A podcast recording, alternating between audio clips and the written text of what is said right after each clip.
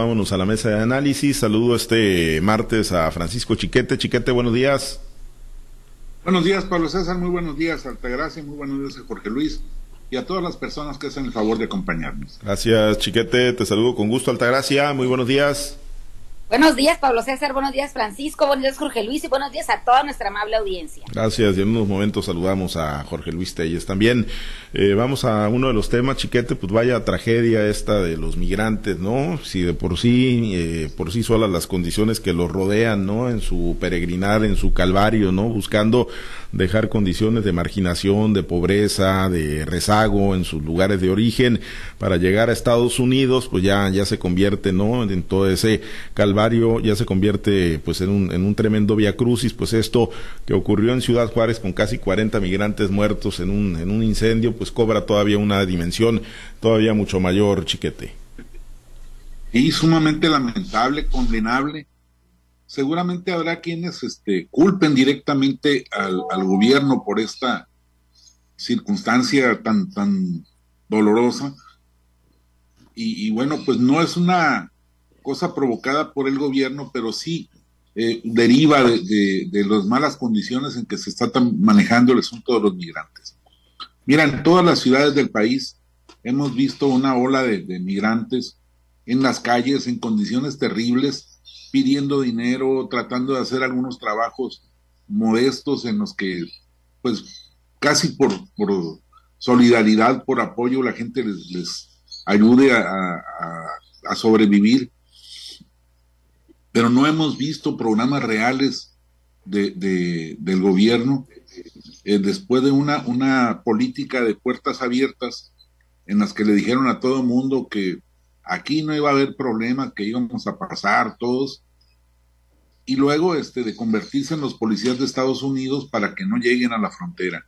Es verdaderamente indignante esto que está pasando, sobre todo estas circunstancias. Mira, de acuerdo con la última versión que, que están dando, estas personas habían sido recogidas de las calles con fines de extradición en los últimos dos o tres días. Todavía anoche hubo recolección de, de migrantes de las calles, detención para, para llevárselos a, la Ciudad de México y deportarlos. Bueno, por falta de equipo para transportarlos, los tenían ahí hacinados en esas condiciones terribles en que por supuesto algunos de ellos se desesperaron o quizá con, como estrategia para salir porque estaban cerca de la frontera, pues empezaron a provocar un incendio que se perdió de se salió de control y provocó esa tragedia terrible de 39 personas fallecidas, más los 35 que están todavía en malas condiciones hospitalizados. Es una absoluta falta de, prevención de las cosas que se están haciendo. Han dejado que estas personas rueden por las calles, eh, rueden por las ciudades, estén a expensas de sufrir agresiones, secuestros, extorsiones, violaciones, vejaciones de todo tipo. Es, es una cosa increíble lo que se está haciendo en México con esas personas migrantes y un gobierno que nada más ve, que cree que con declarar públicamente que son hermanos ya es suficiente. No, incluso hay eh, organismos, organizaciones, iglesias especialmente, que organizan las, las uh, albergues y en lugar de apoyarlos, en algunos lugares se les obstaculiza.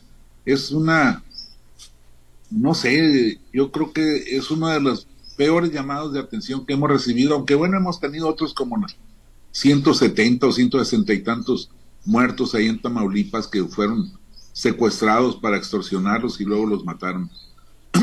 son verdaderas historias de terror que no hemos puesto atención en ella, que nuestro gobierno no ha puesto atención, no ha, no ha buscado la manera de, de, evitarlas, de enfrentarlas. Yo me temo que estamos ante otra de las muy grandes fallas de este gobierno y pues uh, como están las cosas, tampoco a esto se le va a buscar solución.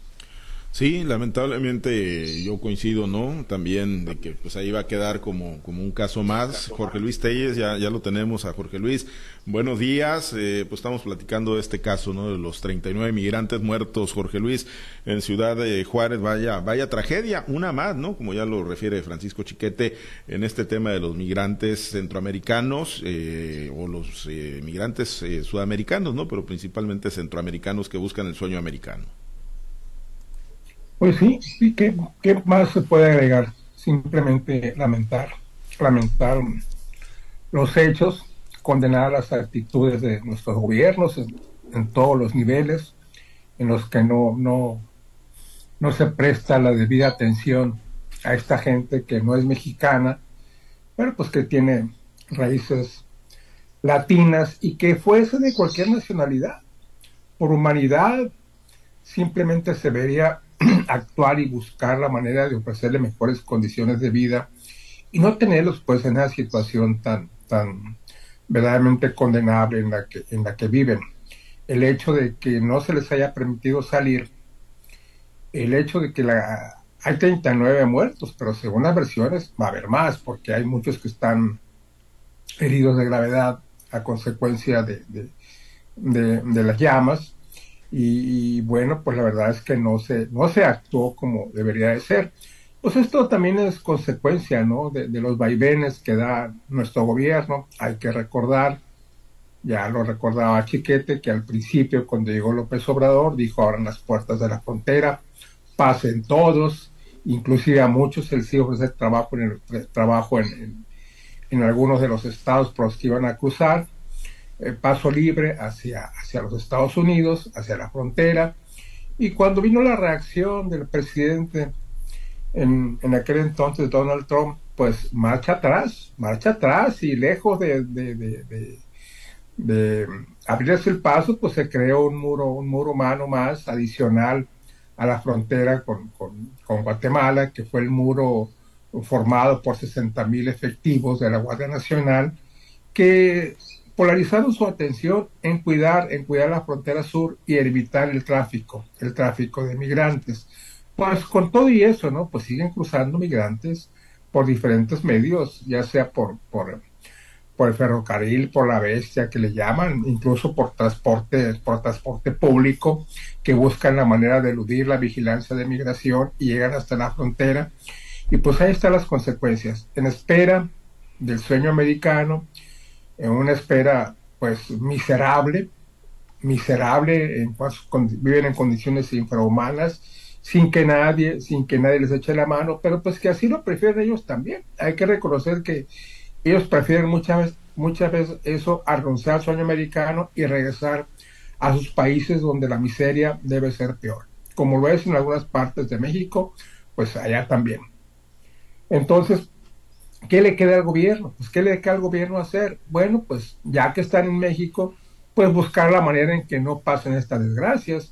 No hay que agregar a este, a este incendio, pues eh, las miles de personas que han muerto también cuando han buscado el modo de, de, cruzar la frontera y de hecho hasta la han cruzado y han fallecido ya internados en los Estados Unidos a bordo de, de, transportes, de transportes ilegales, de trailers, de diferentes este, móviles, que son los que utilizan para, para, para, cruzar la frontera, inexplicablemente porque se supone que la frontera está super vigilada, es inexplicable también cómo cruzan y cruzan y vuelven a cruzar y pasan hasta dos, tres filtros, hasta dos, tres filtros de seguridad y llegan a diferentes ciudades de los Estados Unidos.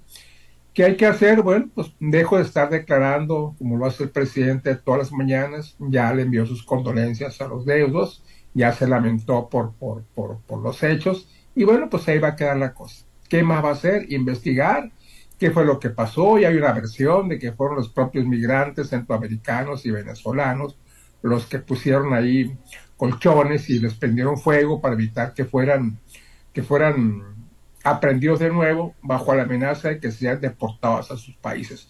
Pues prefirieron esta acción a que los regresaran a, sus países, lo que te da una idea pues de, cómo estará la situación por acá, por allá, en aquellas regiones. Pero mientras están aquí, tienen derechos humanos que deben de respetarse tienen elemental derecho a vivir en condiciones más o menos dignas hasta donde se pueda evitar caer en esta situación. No, no estar declarando lo que se requiere son acciones, acciones contundentes, acciones drásticas, que superen, que borren a declaraciones, a posicionamientos, a buenos deseos.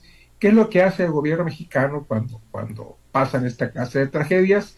Y se va a olvidar ustedes días y cualquier proyecto quede en el olvido. ¿Por qué? Porque los proyectos, para aterrizar un proyecto ocupa recursos y es lo que menos hay, es lo que menos hay en el gobierno, porque no hay ni siquiera para la acción de gobierno, menos, menos para esta clase de estrategias en favor de los migrantes. Altagracia, eh, pues eh, vaya, vaya tragedia, ¿no? Esta ahí de, de, Ciudad Juárez, y pues vaya tragedia, ¿no? En general, ¿no? Esto que, que se presenta lamentablemente con los migrantes.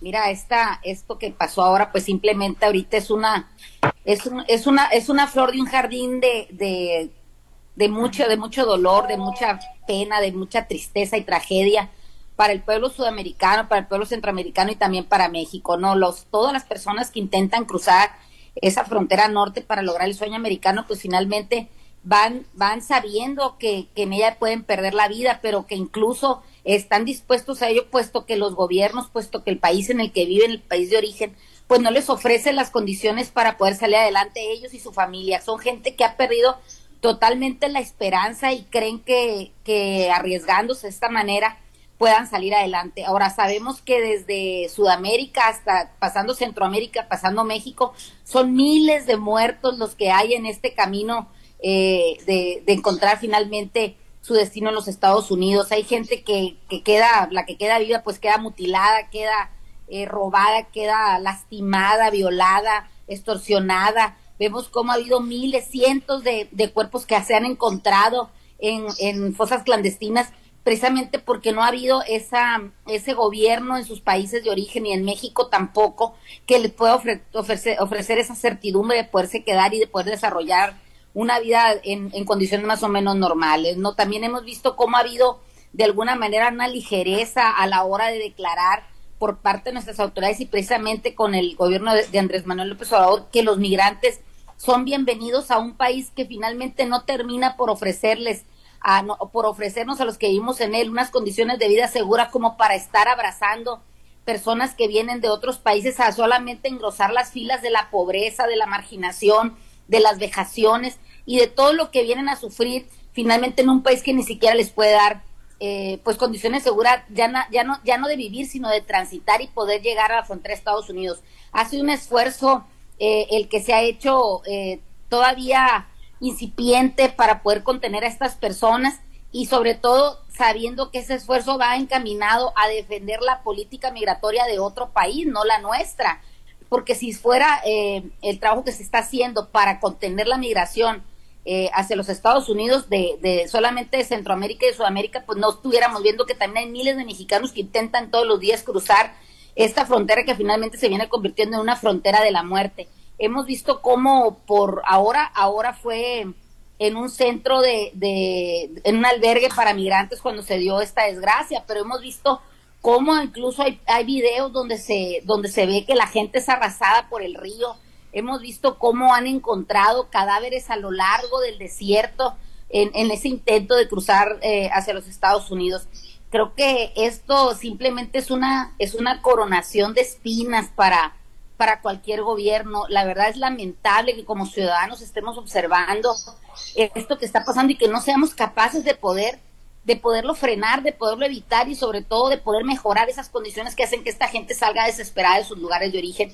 Ya lo dijeron mis compañeros todos los días en todos los cruceros, en todas las calles. Vemos cómo hay mujeres, hombres y sobre todo niños que están sufriendo esta falta de políticas públicas de sus países y de nuestro país para, para evitarles este tipo de, de situaciones tan amargas y tan dolorosas.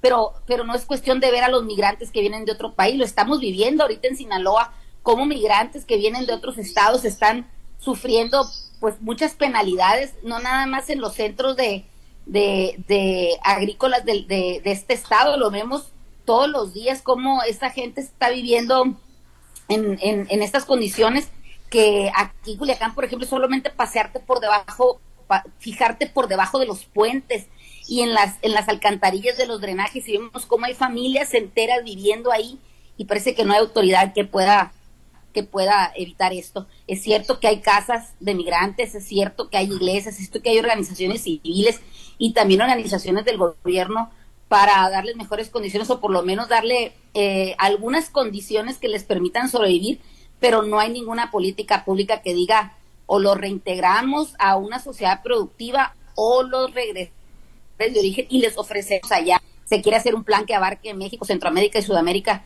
para, para lograr esas condiciones en sus países y, lograr que se retengan ahí, que se abran esas fuentes de trabajo para hacerlo, pero finalmente queda en puro discurso. No, no, la verdad no hemos visto que estos índices de migración, estos índices de tantas vejaciones se vayan tendiendo a la baja, sino que lamentablemente, pues cada día, como el día de ayer, pues vemos este tipo, este tipo de actos, ¿no? ¿Cuántos otros que ha habido o que hay no se saben? ¿Cuántos cadáveres hay todavía en esas fosas clandestinas, en esos caminos de, regados por todo el país que todavía pues realmente no, no se sabe y sobre todo que hay una omisión por parte de los gobiernos en donde esta gente que desgraciadamente pierde la vida pues se pierden no nada más la vida también se pierden en el olvido.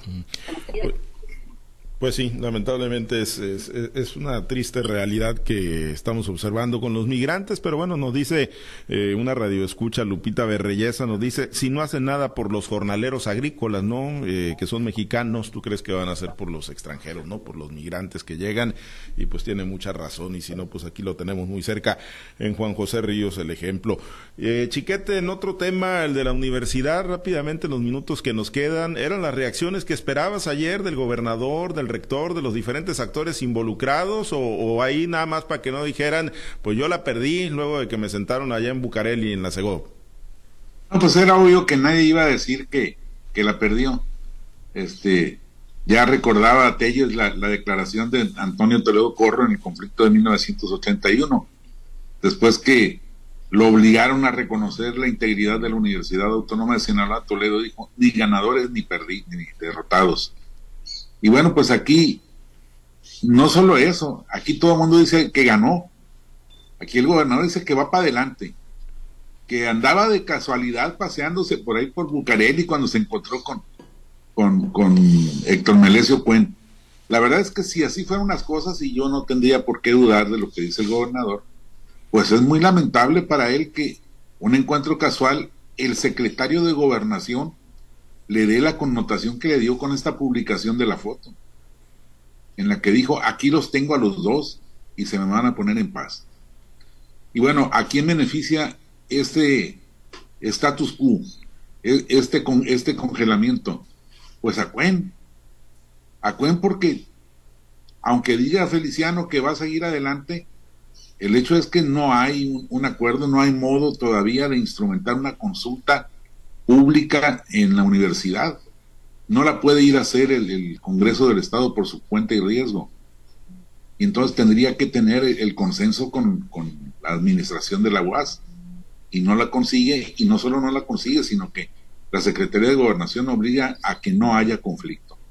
Entonces, pues de algún modo salieron derrotados en la parte del Estado. Lo que veo es que el gobernador sí está echado para adelante y que no se va a detener y como adelantábamos, en la primera oportunidad le va a seguir echando fregazos al asunto. Sí, ayer, ayer lo decía el gobernador, que el proceso democratizador de la UAS va a continuar. Sin embargo, eh, anoche platicamos con Feliciano Castro en el espacio de Guardianes, con el presidente de la Jucopo, y nos decía, sí, sí va para adelante el proceso democratizador, pero vamos a esperar a que se resuelvan los amparos, dijo, eh, que ha interpuesto la comunidad universitaria, y si hay recurso de inconstitucionalidad, a que se pronuncie la Suprema Corte de Justicia. O sea, sí, sí los pusieron en paz, Jorge Luis, de una forma u otra. Y esto va, esto va para largo, ¿no? Como ya lo habíamos anticipado, por lo pronto pues se atraviesa la vacación de Semana Mayor y luego viene el aniversario 150 de la Universidad Autónoma de Sinaloa, en la que como decía ayer, yo siento que en el festejo central necesariamente va a estar el gobernador Rubén Rocha ahí. Y pues, eh, pues no, no quiero ni imaginarme cuál vaya a ser el ambiente que se le vaya a crear artificialmente ahí entre la comunidad universitaria al momento de estar en ese evento central que la celebración del 150 aniversario de la universidad. Por lo pronto ayer, tras la pausa del fin de semana, las dos posturas volvieron muy radicales. O sea, el rector, el rector Madueña también fue muy contundente en sus declaraciones. Nadie, ninguna autoridad me va a doblegar. Y Rocha Moya, pues la consulta, la reforma a la ley orgánica de la universidad va hacia adelante y no se quita bajo ninguna circunstancia. ¿Qué se tiene que? ¿Cuál es el único camino que hay? Pues em, la consulta, la consulta, y fue lo que le propuso el gobernador al rector, una consulta en la que participen el eh, Consejo Universitario y, el Congreso del Estado, pero pues de entrada me parece una consulta, una propuesta poco viable, porque imagínate, pues se van a sacar los ojos antes de entrar al, campo de la ciudad universitaria, y yo sigo preguntándome todavía cómo va a ser esa consulta, esa, esa consulta al interior de la universidad ¿Quiénes van a ir? ¿Va a ir personal profesional? No se ha dicho. ¿Van a ir los diputados? Que no creo que los señores diputados anden allá bajo el sol arriesgándose a que por ahí un estudiante le grite alguna, alguna palabra altisonante. Y, en definitiva yo no creo que sean los 40 diputados que vayan a a hacer la consulta y menos, menos Feliciano. Habría que preguntarle a Feliciano, bueno, pero cuál es el plan para hacer esa consulta. Se va a consultar de manera aleatoria, va a ser a toda la comunidad, va a ser dentro del campus, va a ser por correo, va a ser vía electrónica. Es lo que yo quisiera saber. Porque sí, de que vayan juntos, Congreso del Estado y Consejo Universitario, a preguntar a los estudiantes, pues sí, me imagino. Me imagino que eso no, no, no va a estar así como para que sea una fiesta de, cumpleaños, en este caso el 150 aniversario de la UAS. Por lo pronto yo este conflicto mucho más allá, quizás mucho más allá después de la celebración, quizás después de eso, pues ahí estamos, cerquita ya las vacaciones de, de, fin de, de fin de semestre, entonces esto se va a prolongar. Se va a prolongar y yo creo que es lo que más conviene en este momento, que se tranquilicen, que se serenen los ánimos, y después de esto, pues saber buscar una solución o dejarlo ahí congelado, como ha pasado muchas veces, pues ahí está. Ahí está la ley, pero no se aplica. O no se aplica, no se ha aplicado, está vigente la ley y la ley orgánica de la universidad, pues no va a caminar mientras no haya una resolución de, de, de, de la, población universitaria, porque es, porque es, una, es un requisito ineludible de que para que se modifique la ley haya consulta y que la consulta obviamente favorezca a la nueva, a la nueva ley orgánica, si no, van a estar parados eh, con el gobernador declarando cada lunes, el rector contestando, pueden haciéndole como que sí, como que no, y en fin, esto va a durar un buen rato todavía. Pues Ojalá y no sea un pronóstico más equivocado del mío, que el próximo no diga, ya, esto ya se acabó. Pues sí, y bueno, pues eh, lo que sí está muy claro es que la, la UAS Altagracia pues no, no va a permitir ¿no? que se avance hacia una consulta universitaria en los términos eh, que marca la, la recién eh, promulgada ley de educación superior ¿no? que expidió recientemente el Congreso del Estado de Sinaloa. Pues claro que no, se van a seguir defendiendo y máxime que ya les dijo el mismo Adán Augusto que tendrían que esperar, que tendrían que seguir el camino de los procedimientos legales, entonces prácticamente le están dando ahí la, la línea a seguir, ¿no? dijeron que hay no sé cuántos amparos, que hay muchos amparos que están pendientes todavía de resolver en los tribunales aquí locales, ¿no? Lo, pero, pero todavía les queda el tema de acudir a la Suprema Corte. Entonces esto finalmente no es nada más que estar enseñando la pistola, te, te disparo, me disparas, o sea, es como puros envites, dicen cuando son las carreras de caballo, no son los envites. Entonces finalmente estamos viendo que estos caballos pues no, no han, no han salido del partidero, ¿no? Este, remembrando los 100 años de la carrera de, de la Lazán y el Rosillo. ¿Quién será la Lazán? ¿Quién será el Rosillo? ¿Quién será el ganador? ¿Quién, quién sabe? Lo que es un hecho es que sí, finalmente el, el, el rector empieza a mostrar visos de que está vivo y de que le molestó lo, lo que se está haciendo en una situación que él debería de haber encabezado, una situación que él debería de haber previsto y sobre todo tratar de buscarle la solución, no pelearse con los que se debe pelear, porque finalmente ese sartén lo tiene por la mano el gobernador. ¿Por qué? Porque cuatro mil millones de pesos que están finalmente pendientes de pago a la federación. Entonces no, no es nada más el adeudo, sino el por qué generó. Entonces, finalmente cuando a la gente, a los, a los ciudadanos, a, los, a los universitarios, que no son los universitarios que están en el poder en estos momentos, se les dice que la UAS ha tenido malos manejos y que esto lo ha llevado a este a este problema tan grande con el SAT y que eso le puede este ocasionar problemas financieros, quizás hasta incluso de poder este tener problemas a la hora de, la impartición de la cátedra, pues creo que ahí ya las cosas tienen otro matiz. Entonces, la UAS defiende mucho la soberanía, el no injerencismo, pero finalmente vemos que todo lo que se hace al interior de la UAS pues viene y le pega a, las arcas del Estado, a las arcas federales, porque no es un manejo tan limpio, no es un manejo tan claro, donde vemos que las mismas autoridades no son elegidas este, de manera muy clara, ni menos de manera democrática, y parece que esta, esta universidad eh, parece una gran universidad, pero privada, y más allá que las privadas, porque las privadas rinden rinden cuentas, tienen que tener un manejo limpio y finalmente esta gente que se que vive al interior de la universidad se han escudado en esa autonomía para hacer tropelía y media. Creo que ha, habido muchas situaciones que son bastante, bastante malas en esta, en esta, en este problema que tiene la universidad y, el gobierno del estado y sobre todo el Congreso. No, ojalá y de veras fuera para, para salir adelante, pero, pero vemos que no. Están tratando de jalar la cobija a ver quién se tapa más más las, las tropelías que han cometido. Muy bien, pues ya veremos. Al final de cuentas, pues viene efectivamente, como lo dicen, pues un, periodo ahí de relativa calma con el periodo vacacional de, Semana Santa. Por lo pronto nos despedimos, Altagracia, excelente día. Pues que tengan un excelente día y a ver qué dice Sergio Torres ahorita que es martes, porque finalmente él viene a cachar todo lo que se dice los lunes, ¿no? Sí, la conferencia naranja de Sergio Torres, pues ya, ya veremos ahí con qué sale también el líder de Movimiento Ciudadano. Chiquete, excelente día. Buen día, saludos para todos. Gracias, Jorge Luis. Excelente martes. Buenos días a todos.